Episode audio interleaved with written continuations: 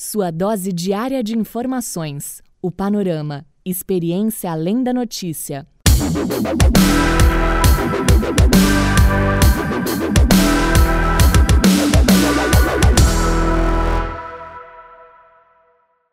Na Argentina, as autoridades tiveram um posicionamento bem diferente do que foi no Brasil durante a pandemia. Em março, logo no início de tudo, o país adotou medidas rígidas de isolamento social, com diversas restrições e até as fronteiras foram fechadas. Com 233 dias, a quarentena na Argentina foi a mais longa do mundo e durou até o dia 8 de novembro. Mesmo assim, o país viu o número de casos de Covid-19 crescer nos últimos meses, passando de 1 milhão, e já são mais de 34 mil mortes. Para contar como foi a experiência, recebemos aqui a brasileira Graziela Ferreira, que mora e trabalha em Buenos Aires, na Argentina. Graziela, bem-vinda ao Panorama Cast. Obrigada, Rodrigo. Obrigado, Panorama, por me receber. E já conta um pouco para a gente como é que foi o início da quarentena em Buenos Aires, o que que ficou fechado, o que que era permitido e como é que foi para você, né, vivenciar essa experiência. Então, é, Rodrigo, Aqui foi tudo muito de repente, eh, tudo aconteceu muito de repente, do nada, o país inteiro fechou, as portas inteiras, eh, de tudo, todas as lojas, eh, fronteiras e tudo, aca tipo, de um dia para o outro fechou. Eh, a única coisa que podia ser feita, no no aqui, né, foi compras de supermercado primeiramente, óbvio, e farmácias, era isso que era que estava aberto, e serviços essenciais como médico e essas coisas, policiais que podiam ficar na rua. O resto todo mundo tinha que ficar em casa. Eh, todo mundo tinha um aplicativo, tinha que pedir eh, uma autorização do governo para poder sair na rua. Foi muito de repente, tudo fechou, foi uma loucura. E o que que podia ser feito? Que para onde você podia sair com essa autorização aí do governo? Era a, a autorização era mais, tipo, a gente precisava tirar a autorização para fazer qualquer coisa, na verdade. Até para ir no supermercado, eles sugeriam que a gente tiravam, tirasse a autorização. Se a gente não tirasse, tudo bem, para o supermercado. Mas para qualquer outra coisa, tipo, se você precisava ir, ir no hospital, se você precisava fazer uma consulta de alguma coisa, ou precisava ir num algum lugar específico, ou então visitar uma, eh, não sei, a sua avó está morrendo, não sei, ir na casa dela socorrer, você precisava tirar o permisso, entendeu? É, aqui chama permisso, né, desculpa. É tipo uma autorização. E aí eles meio que fizeram um aplicativo meio não, fizeram um aplicativo para que você colocasse seus dados de saúde no aplicativo e, assim, quando você tivesse esse essa autorização do governo, você colocasse no aplicativo também, para só mostrar toda vez que você fosse parado na rua e essas coisas. Entendi. Mas se a pessoa não tivesse autorização, o que que acontecia? Então, eh, ou você podia ser apreendido, dependendo da da gravidade do caso, né, ou você levava uma multa, eh, tipo, depende tudo depende, né, porque aqui é é meio é meio tudo assim, né, conversado e tudo mais. Mas, eh, dependendo da gravidade, você leva uma multa ou você ia apreendido. Era essas 2 opções que tinha legalmente falando, no começo da da pandemia, no caso. Entendi. E não podia ter aglomeração de maneira alguma. Por exemplo, na rua as pessoas não podiam estar ali eh, se reunir de alguma maneira, mesmo de máscara? Como é que funcionava isso? De jeito nenhum, de jeito nenhum. Ninguém podia estar junto, inclusive pessoas que moram na mesma na mesma casa não podiam ir juntos para o supermercado, você só podia ir uma pessoa de cada residência. Eh, você você se você fosse visto, sei lá, saindo 2 pessoas para, não sei, trazer as contas as compras do mercado, que é muita coisa, eh, já não podia, você já era Tipo, 2 pessoas na mesma calçada também não podia, entendeu? Tipo, andando mais ou menos perto, tinha que manter uma distância ali, e era sempre assim, sabe? Sempre com muita precaução e etcétera. E dentro de casa, o que que tinha assim de regra também? Porque aqui no Brasil teve um pouco disso também, mas ah, não podia fazer, né, tipo, não podia fazer evento, aglomeração, aglomerações, e tudo mais. O governo ele estava fiscalizando isso efetivamente? Sim, olha, no começo sim, né, no começo você não podia chamar ninguém pra sua casa, essas coisas, tipo assim, se você tivesse aglomeração até na sua casa, por exemplo: "Ai, hoje eu vou chamar meus amigos aqui em casa", eh, você já podia até responder judicialmente essas paradas, porque você estaria meio que colocando outras pessoas em risco, né, eh, trazendo gente pra sua casa, chamando, sei lá, os vizinhos, assim, sei lá 10 pessoas, 5 pessoas pra dentro de casa, já tinha gente que que meio que denunciavam e você levava ou uma multa, né, dependendo da gravidade, ou você era apreendido mesmo. E tudo isso com essa quarentena rígida, né, na Argentina, e a gente está falando de Buenos Aires, porque você mora em Buenos Aires, é, o governo ele conseguiu de fato ele conter o avanço do coronavírus, mas no início, né, como é que a população reagiu a, a tantas restrições? Olha, no começo foi muito restrito, né, e a e a população estava com muito medo. Então, tipo assim, no começo, todo mundo reagiu bem, tipo, estava todo mundo meio que respeitando tudo e, assim, fazendo o que podia, sabe, pra o máximo que podia, né, estava com muito medo mesmo do de tudo, né. Aí, depois que, assim, foi passando o tempo, foi o pessoal foi ficando mais revoltado, né, querendo sair. Começou a a revolta da população, tipo assim, o cansaço, né, de estar preso dentro de casa tanto assim, quando eles começaram a flexibilizar as coisas. E aí quando eles começaram a flexibilizar, o pessoal: "Ah, se pode fazer isso, pode fazer aquilo", e aí ia fazendo é, tipo, deixando de cumprir certas coisas pra, né, o bem social ou a saúde mental, do jeito que eles chamam, né. Eh, então, pra poder fazer as coisas, assim, pra bem-estar mesmo, né, tipo, achando que tudo estava estava podendo, por isso que os casos aumentaram demais. E o que que foi flexibilizado aí? O que que você pode citar?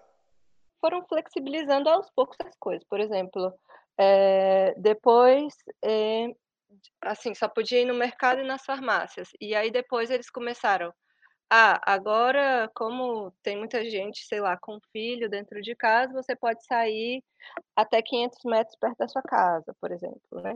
Você dava uma volta de 500 metros ao redor da sua casa em certo horário. Aí depois o povo falou: "Ah, se pode certo horário, pode ir tal horário também", entendeu. E aí outra coisa também que foi flexibilizando foi, eh, tipo, idas ao banco, porque antes os bancos estavam todos fechados, aí eles falaram: "Ah, agora você pode ter um turno, tipo um um" "uma senha pra você ir para o banco nesse tal horário", entendeu. Eh, agora você pode mudar de casa, porque antes a gente não não podia nem mudar de casa, né. Imagina, você acabava o seu contrato de aluguel e você não podia sair. Então o que eles fizeram? Eles trocaram também, tipo, por exemplo, eh, você não pode se mudar, então já que você não pode se mudar, você, eh, as o a pessoa que te acolhe na casa, o dono da casa também não pode terminar o contrato por agora, e também não pode aumentar o aluguel, e também não pode sei o quê. E aí, por cada restrição, ia tendo uma outra restrição, entendeu. E Entendi. aí e aí era assim, tipo, aqui e aí foram flexibilizando várias coisas até chegar ao ponto de que eles, tipo, por agora já, né, tipo, uns meses atrás, eles começaram falando, tipo: "Agora você pode juntar a assim, fazer reuniões de até 10 pessoas, respeitando 2 metros de distância, no em parques, em áreas livres e etcétera", sabe. E aí começou, né. Aí eu imagino que ficou cada vez mais difícil, porque como a população estava cansada, né, de tantas restrições e de uma quarentena tão longa, eles começaram, né, como você disse, a se revoltar e fazer coisas que não podiam dentro dessas regras. E ficou cada vez mais difícil para o governo fiscalizar isso, né, porque eram muitas pessoas é, agindo dessa maneira. Agora, para você, como é que foi? Porque a gente conversou antes e aí você me contou também que ficou esperando um tempo para se mudar, né? E também o que que foi mais difícil para você nesse período? É, e qual que é a sua visão, né, sobre isso tudo que aconteceu aí na Argentina e como aconteceu? Bom, então, a minha experiência aqui foi, eh, meio complicada, né, porque, por exemplo, eu estava morando de favor, então, assim, não de favor, né, eu estava ficando na casa de outra pessoa, então imagina você numa casa de uma outra pessoa presa na quarentena, sem poder se mudar, sem poder sair, né. E aí foi um pouco complicado. E aí eu tive que ficar esperando essas medidas aprovarem, eh, as mudanças para eu poder eu sair de casa e tudo mais. Mas assim, eu até que estava lidando bem no começo e tal, um pouco incomodada com tudo, né. Acho que ninguém estava lidando totalmente bem, mas, eh, a gente estava eu estava respeitando o máximo que eu podia, porque, né, eh, eu tenho muita empatia pela população, principalmente porque também eu sou estrangeira, imagina se me pegam na rua, qualquer coisa, e e não sei, tentam me apreender e eu sendo estrangeira, não, eh, aí era mais ia ser um um plus, né, para poder acontecer alguma coisa comigo ou me repatriarem ou me deportarem, alguma coisa assim, né. Então eu fiquei eu estava bem, assim, com medo de qualquer coisa, além do vírus, estava com medo de, não sei, estar indo na farmácia e me pegarem e eu não conseguir mostrar o permisso ou ou a autorização, porque eu fiquei sem bateria no celular ou alguma coisa assim, sabe. Aí eu ficava um pouco surtada com tudo, meio preocupada. Mas assim, eh, e para me mudar, eu tive que esperar essa essa medida, tive que pegar uma autorização, e aí eu tinha que ir de, eh, transporte particular, porque não dá para pegar nenhum tipo de transporte público, né. Foi um pouco complicado, mas, assim, deu tudo certo. Depois de um tempo eles começaram a flexibilizar demais e não tinha mais tantas pessoas, assim, sendo fiscalizadas na rua e essas coisas. Entendi. Aí você falou aí do transporte público. O transporte público também tinha é, alguma restrição? Não tinha transporte público ou tinha um limite de pessoas? Como é que funcionava? Então, o transporte público foi uma questão muito sensível, né. Primeiramente, você não podia usar transporte público no começo, de jeito nenhum, nenhuma maneira, além tipo, só pessoas que trabalhavam em em áreas essenciais, tipo saúde, fiscalização e essas coisas. Você sempre era pedido um sempre foi pedido a autorização para poder andar, e foi muito reduzido o número de de transporte que tinha. Aqui tem ônibus, metrô, trem e tudo, hum, quase 24 horas, o tempo todo tem. Então reduziram, assim, um monte os transportes, né, tipo, os trens, por exemplo, nas estações de trem, tinha algumas que paravam, outras não, entendeu. As mais importantes eles paravam, mas só para entrar uma quantidade de pessoas. Depois de um tempo, os ônibus começaram a ser mais liberados, mas não exatamente tá assim, né, liberado, mas co começaram a não pedir mais tanto o autorização e tal. Agora o trem, metrô, sempre e a e começaram a colocar uma medida também, depois de um tempo, de que o trem você tinha que pedir um um um lugar no trem com antecedência, por exemplo. Se você ia viajar, eh, terça-feira às 15h, você tinha que ir num num aplicativo ou em algum lugar e pedir um assento do trem nesse dia, entendeu? Caramba, caramba, bem, bem diferente de qualquer realidade que a gente imaginou, né? E com o tempo, né, como você tem falado, as coisas foram flexibilizando. É, e aí eu queria que você contasse também como é que como é que estava sendo nessa nesse processo de flexibilização. Você ia a pontos turísticos? Como é que você percebia as ruas? Como estavam as ruas? É, e também bares, restaurantes. Como é que estava toda essa situação? Então, eh, bares e restaurantes fo foi muito para frente que começaram a permitir gente a ir. Fa faz o quê? Um mês? Não, um pouco mais de um mês, máximo 2 meses que começou a pessoal ir para bar e restaurante. Eu eu quando eu me mudei, eu eu fui morar perto de pontos turísticos, eu eu morei basicamente do lado do obelisco. Se você já veio aqui em Buenos Aires, você vai conhecer. Eu morava a duas quadras dali. Então, como ainda era possível você, tipo, ainda tinha a possibilidade de você dar uma volta ao redor da sua casa, sei lá, para espairecer ou para sair um pouco de casa, tomar um ar, é, eu fazia muito isso, tipo, dava voltinhas ali, por ali e tal. E sempre muito, muito, muito vazio. Foi, tipo, sempre não, mas no começo tava, era muito vazio. Eu saía muito durante é, ali pela noite, etc., porque à noite sempre tem menos gente, né? E não tinha ninguém. Eu, e aí eu comecei a dar umas voltinhas curtas, e depois de um tempo eu fui, ah, igual né, os argentinos, ah, cansei, vou dar umas voltas mais largas, né?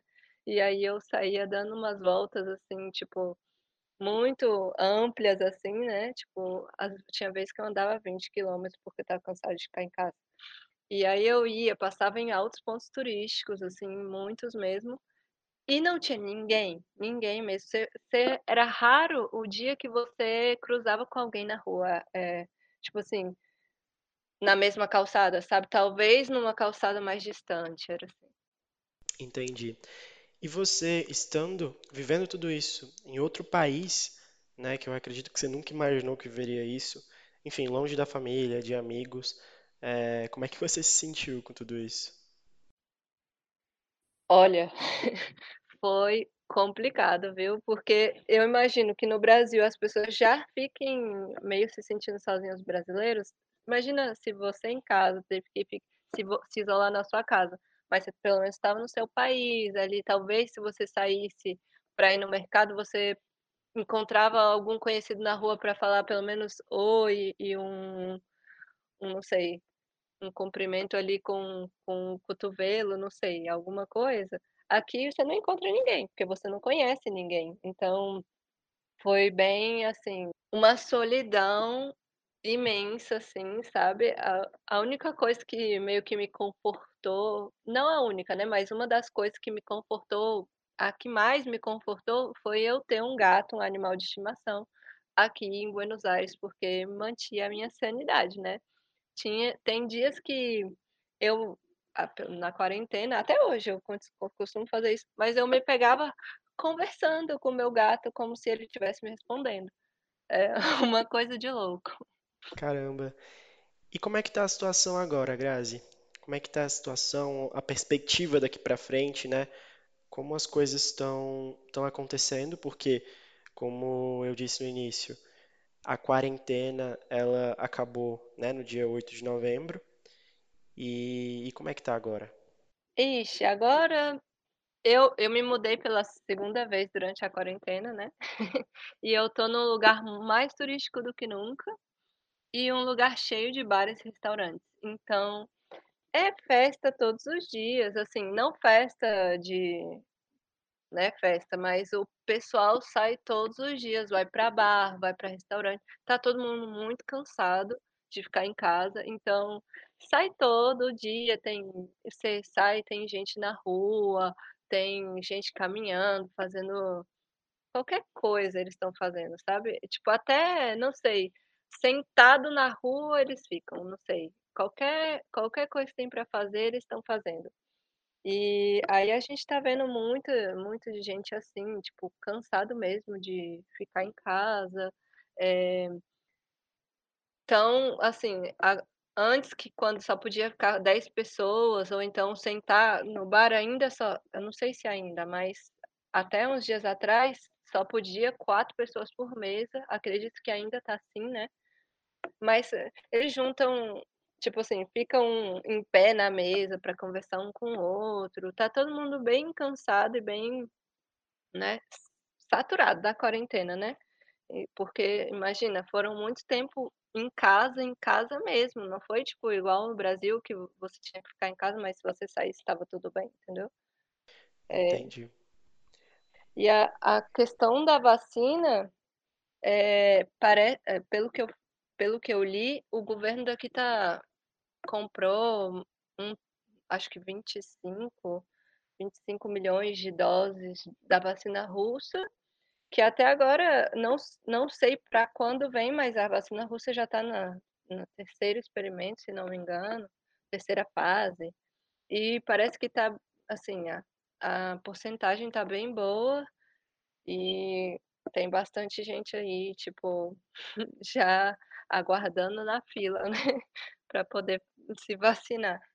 Com certeza. E a gente espera que essa situação se resolva logo, né, no mundo inteiro, porque tá complicado, né? Tá complicado, é complicado fazer isolamento, é complicado sair, porque não é seguro ainda. Isso que é importante também a gente lembrar que as medidas, né, de, de distanciamento social e todas as medidas de, de higiene, elas precisam continuar, independente do se, se flexibilizou ou não, né, a situação em cada local, mas essas coisas elas precisam acontecer para a gente continuar evitando pelo menos aí o contágio e mortes, né? Porque são são vidas, são números, mas são vidas ali que estão sendo perdidas por conta do novo coronavírus. Grazi, eu quero te agradecer. Muito obrigado aí por essa participação e por compartilhar a sua experiência. Acho que é muito importante isso e as pessoas querem saber, né, como, como tem essa curiosidade de saber como aconteceu é, em outros lugares. E é isso, muito obrigado. Obrigado você, eu que agradeço você e a todo mundo que me recebeu aqui. Adorei ter esse bate-papo e mostrar um pouquinho para vocês como foi aqui. E sim, as medidas têm que continuar sendo tomadas independente, né. E a acho que alguma coisa boa deve ser tirada desse momento tão difícil que a gente tem. Tipo, as medidas de higiene devem continuar com ou sem pandemia, né. Assim a gente evita um monte de coisa. Com certeza. É isso, Grazi, muito obrigado de novo. Muito obrigado a você que ouviu a gente até aqui. Sigam a gente nas redes sociais, arroba o Panorama. Ou é só pesquisar ali, é o Panorama, o Panorama Oficial, vocês vão encontrar a gente. Eu sou o Rodrigo Neves e espero encontrar vocês numa próxima edição aí com mais novidades, com mais tendências do mundo, do Brasil. É isso, muito obrigado. Até a próxima. Sua dose diária de informações. O Panorama. Experiência além da notícia.